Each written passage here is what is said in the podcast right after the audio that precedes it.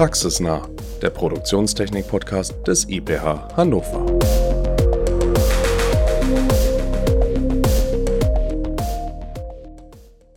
Hallo und herzlich willkommen zu Praxisnah, dem Produktionstechnik-Podcast des IPH. Am Mikrofon sind heute Jens. Hallo. Und Susanne. Und heute geht es darum, wie Unternehmen sich wandeln, wie Unternehmen in der Krise über sich hinauswachsen können, wie neue Geschäftsmodelle entstehen und wie Unternehmen Netzwerke knüpfen können. Und zu diesem Thema haben wir Christian Torb zu Gast. Er ist technischer Leiter bei der IBK Ingenieur Consult GmbH hier in Hannover. Hallo Christian. Ja, hallo zusammen. Ja, IBK ist ja ein Unternehmen, das sich in den vergangenen anderthalb Jahren sehr stark weiterentwickelt hat. Ich würde sogar sagen, komplett neu erfunden hat. Kannst du dem zustimmen? Wir sprechen gerne von einer Transformation. Also so ganz neu erfunden haben wir uns nicht. Es wird halt nur deutlich offensichtlicher am Markt wahrgenommen, weil wir deutlich präsenter sind über die modernen Medien. Okay, wenn es jetzt keine Unternehmenswandlung ist oder Veränderung, woher kommt denn IBK klassisch? Also wir haben ja auch ein bisschen Vorfeld nochmal recherchiert und gelesen und man einfach den ja, Wandel von einem Ingenieurbüro, klassische Konstruktionsdienstleistungen unter anderem auch, hin zu Cobots, Automatisierung und ähnliches vollzogen hat. Genau, die IBK ist ja äh, mal in den 70er Jahren entstanden. Genaues Gründungsjahr ist 1976 und dort wirklich klassisch als Ingenieurbüro entstanden. Also so wie man es viele äh, Ältere noch kennen mit Zeichenbrettern, mit Tusche und dort wurden halt wirklich technische Zeichnungen noch am Brett gestaltet. Die IBK ist ein privat geführtes Unternehmen von der Familie Korowiak und unser Senior ist heute auch noch immer sporadisch mit dabei und äh, hat einfach von Anfang an sehr auf neue Technologien gesetzt.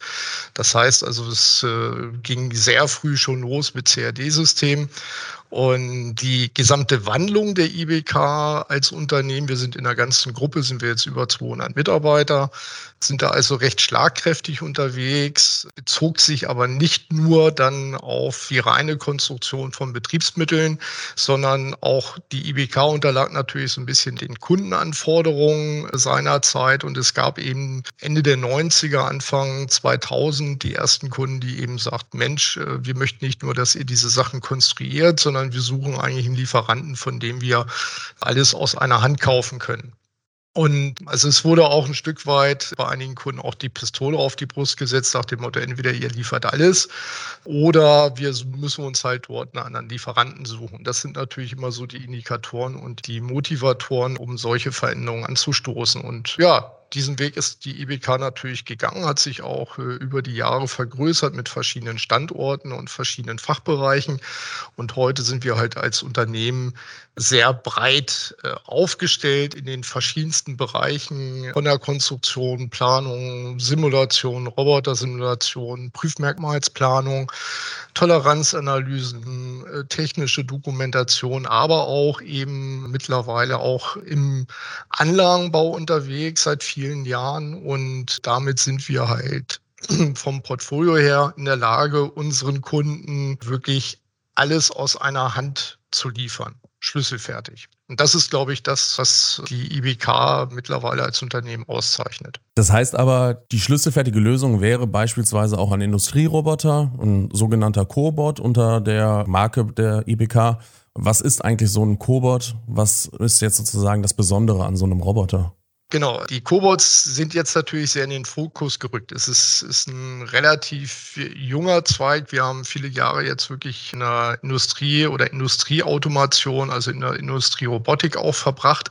Und das geht ja auch so ein bisschen durch die Medien, durch die Presse, dass eben der Mittelstand auch mit den Förderprogrammen jetzt zusätzlich motiviert wird, eben auf Automatisierung zu setzen. Und auch durch die Pandemie sind natürlich viele Defizite zutage gekommen, mehr als in den Jahren zuvor vor. Und da kommen dann die Cobots ins Spiel. Ich nenne sie eigentlich auch gerne Leichtbauroboter, sprich kleine Industrieroboter, die mit speziellen Sicherheitsfeatures ausgestattet sind, in einer Gewichtsklasse vom Payload her, die zwischen wenigen Kilogramm bis hoch 15, 20 Kilogramm agieren. Das, was diese Cobots oder diese Leichtbauroboter heutzutage auszeichnet, ist die leichte Bedienbarkeit, sind auch, man spricht dann immer von MRK, von der Mensch-Roboter-Kollaboration, Es gibt gewisse Sicherheitsfeatures, die einen Umgang mit diesen Geräten natürlich deutlich leichter macht. Und ich bin, um das jetzt abzukürzen, in der Lage, mit einer ein, zwei Tagesschulung so ein Gerät zu bedienen und zu beherrschen. Und das ist halt bei einem großen Industrieroboter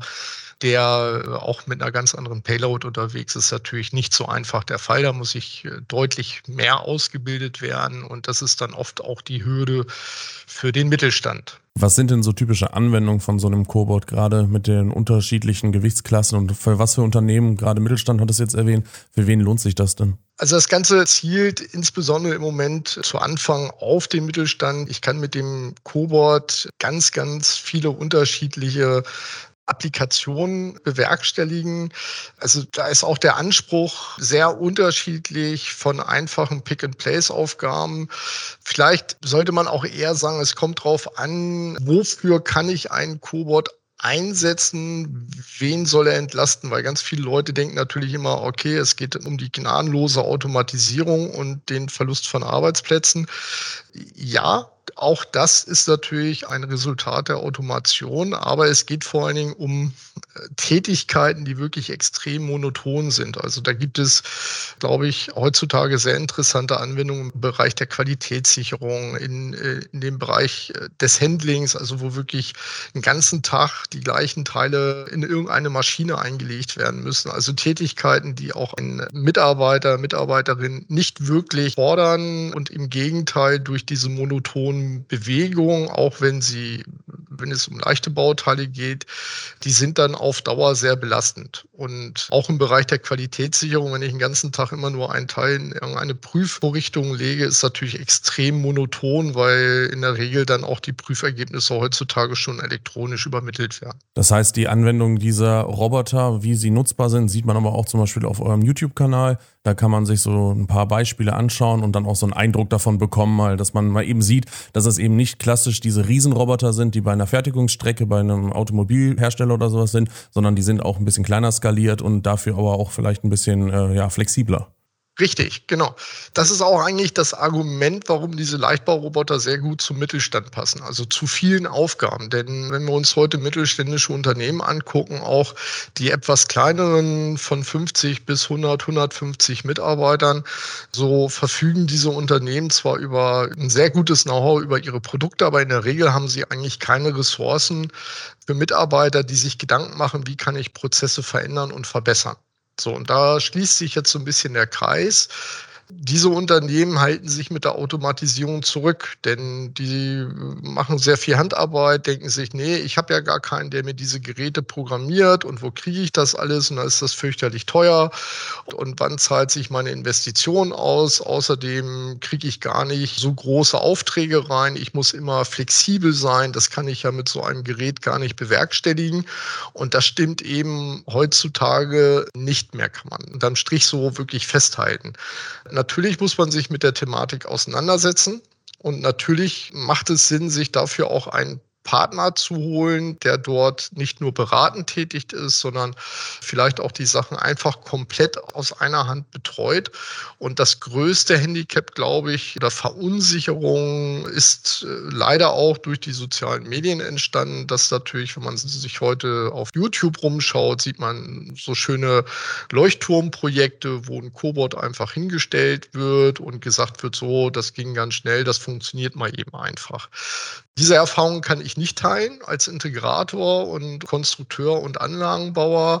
Man muss schon genau wissen, was man da tut. Auf der einen Seite, auf der anderen Seite, wenn man sich damit beschäftigt, wird das ganze Thema beherrschbar und auch hochflexibel. Du hast es eben selber gesagt, so ein Gerät sieht sehr leicht aus. Selbst ein Cobot, der von Hause aus zum Beispiel 15 oder 18 Kilo Payload hat, also eine Traglast, wiegt selber nur knappe 40 Kilogramm. Ich kann, wenn ich gut unterwegs bin, schraube ich den los, klemme den unter den Arm und stellen woanders hin. Und äh, das kann ich halt mit einem großen Industrieroboter nicht machen. Jetzt gerade diese Unsicherheit in den mittelständischen Unternehmen und in der Industrie, welche Technologien sich ja lohnen, wo man gemeinsam irgendwelche Projekte vorantreiben kann. Das hat ja die IBK auch in der Vergangenheit mit dem IPH zusammen gemacht. Und da hat Susanne, glaube ich, ein paar Projekte und ein paar Beispiele rausgesucht. Gerade in den letzten anderthalb Jahren, das fiel, glaube ich, mit dem Start der Corona-Pandemie zusammen, dass sich auch die Kooperation zwischen IPH und IBK beschleunigt hat. Wir als zwei Unternehmen kennen uns ja schon ziemlich lange, haben vorher schon in vielen verschiedenen Forschungsprojekten zusammengearbeitet, zum Beispiel zur Fabriklayout-Erfassung per Drohne oder zu interaktiven Assistenzsystemen. Und gerade in den letzten anderthalb Jahren hat sich ja wahnsinnig viel getan. Wir haben zusammen eine Augmented Reality App entwickelt, das IPH hat sich am IBK Innovationslabor beteiligt und am Cobot Shop. Und vielleicht starten wir mal mit dem Innovationslabor. Was gibt es denn da zu sehen? Kannst du das beschreiben für die Zuhörenden, die noch nie dort waren? Wie sieht das aus? Was kann man dort tun? Ja, erstmal möchte ich an der Stelle betonen, dass das vorher nicht so in, ins Laufen gekommen ist, lag eindeutig an uns, an der IBK, weil wir einfach mit unserem Tagesgeschäft beschäftigt waren. Wir pflegen ja schon lange dort immer wieder eine Zusammenarbeit, auch in einzelnen Projekten. Und das ist genau so ein Punkt der Transformation, was sich dann so ein bisschen als IBK Innovationslabor manifestiert hat, äh, war genau dieses Thema, äh, was wir eben hatten im Mittelstand, einem Mittelständler eine Lösung zu präsentieren, da reicht halt in der Regel keine PowerPoint oder ein, irgendwie ein, ein buntes Konzeptlayout. Damit hat man bei den großen OEMs durchaus Erfolg, weil die selber dort in diesen Planungen drinstecken und eigene Planungsabteilungen haben, aber eben im Mittelstand nicht. Im Mittelstand habe ich sehr schnell mit einem Produktionsleiter oder auch mit dem Geschäftsführer zu tun und der möchte sehr wohl ganz genau sehen, ob man als Partner seine Aufgabe lösen kann und, und welche Möglichkeiten es überhaupt gibt. Und da ist genau unser Ansatz mit dem IBK Innovationslabor, dass wir sagen, wir brauchen Räumlichkeiten, wo wir diesen Interessenten und Kunden Technik zum Anfassen liefern. Und das war für uns der vor über zwei Jahren der Startpunkt, wo wir gesagt haben, wir bauen hier Räumlichkeiten um, stellen dort einen kleinen Industrieroboter rein mit Technik der ersten Partner, die wir damals eingesammelt haben. Und dann hat das ganze Thema halt extrem Fahrt aufgenommen, dass wir hier in der Automatisierungsszene uns deutlich geöffnet haben, mehr unterwegs waren, mehr in Netzwerken unterwegs sind und da dann auch Joanna kennengelernt haben, um nur einen Namen zu nennen, als Cobot-Hersteller. Wir haben hier mit lokalen Unternehmen, die uns schon seit vielen Jahren betreuen, wie auch ein Bosch Rexroth, ein Festo, ein Wenglor für Sensoren. Die haben wir eingefangen und haben einfach die Frage gestellt, Mensch, wie seht ihr das? Wollt ihr hier Technik mit präsentieren, die wir dann wieder den Kunden präsentieren können? Weil das eine ist immer über einen Cobot zu sprechen, das andere ist ihn wirklich mal anzufassen und zu erleben. Und mhm. mittlerweile ist das halt eine, ein richtiges Labor geworden, wo wir auch entsprechend Ressourcen bereitstellen, die den ganzen Tag nichts anderes machen, als sich mit Kundenanfragen in Hardware auseinanderzusetzen. Das heißt, unsere äh, Kunden und Interessenten geben uns ihre Teile, die sie bearbeiten wollen, hier rein. Und wir machen einen vereinfachten Testaufbau und zeigen also nicht nur, dass wir Teile aus einer Kiste mit dem Kamerasystem greifen können, sondern wir greifen die Teile des Kunden. So, und äh, zeigen damit eigentlich schon gleich eine praktische Machbarkeit. Und das ist das, womit wir wirklich im Moment großen Erfolg haben und auch uns selber und den Kunden die Sicherheit geben, dass wenn wir dieses Projekt dann realisieren, auch ins Ziel kommen. Das heißt, das Innovationslabor ist so eine Art Museum, allerdings kann ich mir dort keine Technik vergangener Zeiten anschauen, sondern die Technik der Zukunft und dann auch noch individuell auf mein Unternehmen. Das heißt, ich schaue mir an, wie meine Fertigung in der Zukunft aussehen könnte, anhand eurer Beispiele. Richtig? Ja, fast richtig. Es ist keine Musterproduktionsstätte, sondern es sind relativ im Verhältnis eine kleine Räumlichkeit. Wir haben für größere Applikationen haben wir einen zweiten Standort in Hannover, in Langenhagen, Gutshorn nun, jetzt seit Mitte des Jahres, wo wir also wirklich auch Anlagen äh, für Vorabnahmen komplett aufbauen können. Da sind wir vorher auf andere Flächen ausgewichen. Jetzt verfügen wir dort wirklich über einen zweiten festen Standort mit rund 600 Quadratmeter, wo wir eben dann größere Anlagen für die die Kunden auch aufbauen können und auch größere Objekte testen können. Hier im Labor haben wir halt in Summe jetzt aktuell immer in der Regel einen Industrieroboter von ABB mit 20 Kilogramm Traglast und zwei Cobot-Systeme, einmal von Yuanda mit einer absoluten MRK-Fähigkeit und einen Leichtbauroboter als Cobot von der Firma Kesso, die wir eben auch mit integrieren Um es nochmal zusammenzufassen, der Kunde kommt mit einer Aufgabe. Wir gucken jetzt mittlerweile in ein Portfolio von über 30 Partnerfirmen. Wer hat die richtigen Komponenten dafür und wie stecken wir diese Komponenten zusammen? inklusive was an Schnittstellenprogrammierung noch erforderlich ist und bringen dann eine fertige Lösung. Das ist eigentlich der Ansatz. Und das kann sich halt der Kunde dann auch wirklich angucken und sich mit der Hardware informieren. Er sieht, wie komplex ist vielleicht ein Vision-System. Was bedeutet das später zu programmieren und stellt dann fest, Mensch, so schlimm ist das eigentlich gar nicht. Und die Produkte von diesen mehr als 30 Partnerfirmen, die kann man sich dann auch in eurem Cobot-Shop anschauen und individuell zusammenstellen und kaufen. Es ist dann nicht nur die Hardware, nicht nur die Roboter, sondern auch die passenden Dienstleistungen dazu. Und ein Produkt des IPH, was in eurem Shop neuerdings mit drin ist, ist beispielsweise die Ergonomiebetrachtung. Und so kann sich jedes Unternehmen einfach das zusammenstellen, was es gerade braucht. Ja, der Webshop, dieser Cobot-Shop, den wir ins Leben gerufen haben, der resultiert aus dem eigenen Frust. Wir haben auch für unseren Labor ein großes Benchmark gemacht für verschiedene Komponenten und Partnerfirmen und mussten immer feststellen, weil wir ja auch nicht nur als Ingenieurbüro ticken, wir sind Consulter, wir verstehen unsere Kunden. Und natürlich spielt dann irgendwann auch der Preis eine Rolle. Und wenn ich coole Technik auf dem Markt entdecke und sehe, Mensch, damit könnte ich meine Aufgabe lösen, lösen. Und wenn ich dann wissen will, was kostet mich das denn?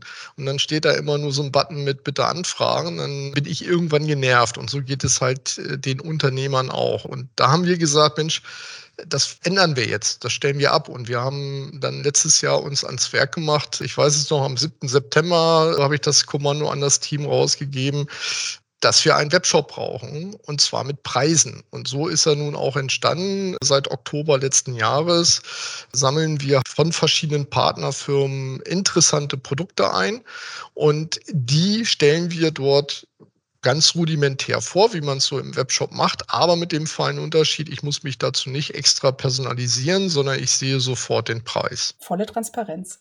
Volle Transparenz, genau. Und natürlich ist der Effekt da. Da sehen wir das Ganze auch so ein bisschen uneigennützig. Natürlich ist der Effekt, dass wir da jetzt nicht irgendwelche Adressen einsammeln, aber wir zählen darauf, dass die Interessenten merken, wir gehen damit ganz offen um. Wir kommunizieren auch die Preise ganz offen.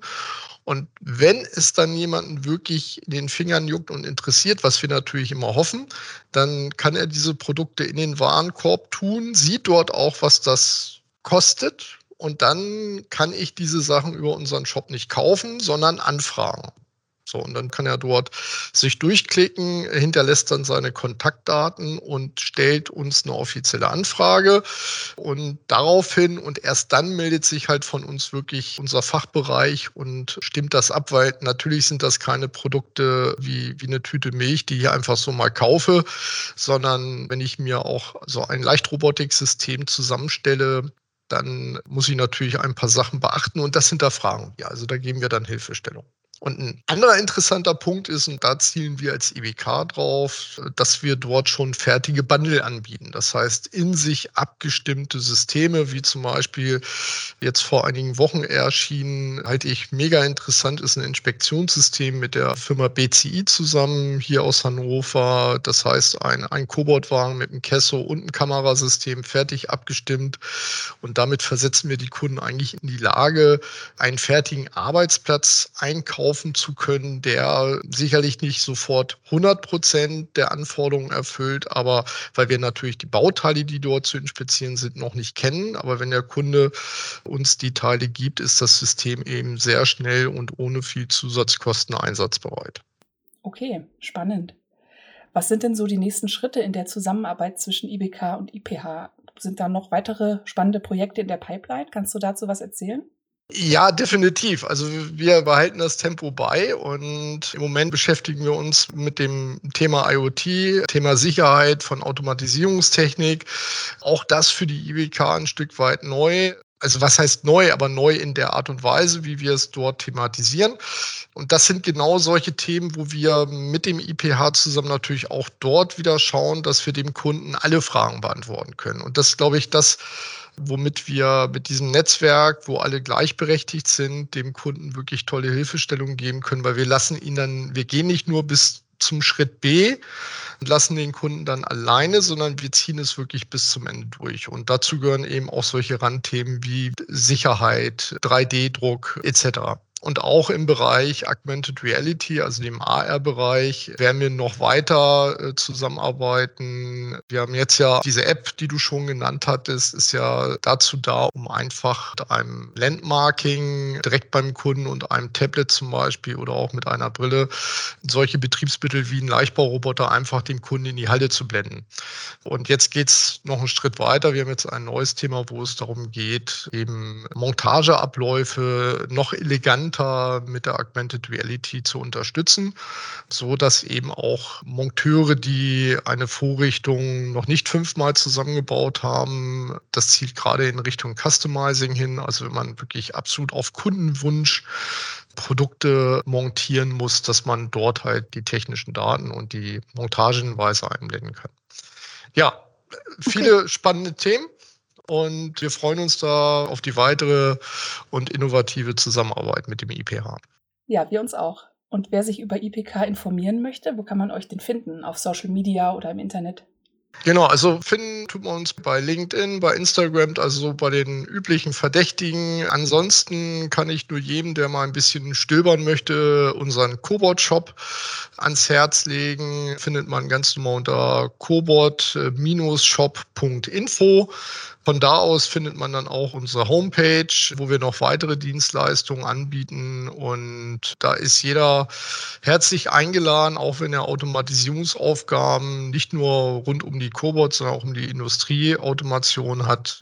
Wir gucken uns die Aufgabe sehr gerne an und können da mit Sicherheit eine gute Lösung später dann präsentieren.